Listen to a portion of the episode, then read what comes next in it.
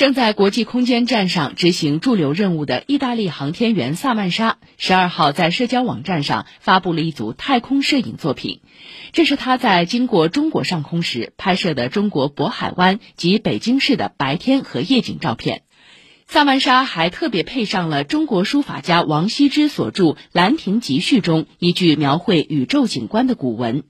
仰观宇宙之大，俯察品类之盛。”所以游目骋怀，足以集视听之娱，信可乐也。既表达了太空视角下的家园之美，又展现了不俗的中文功底。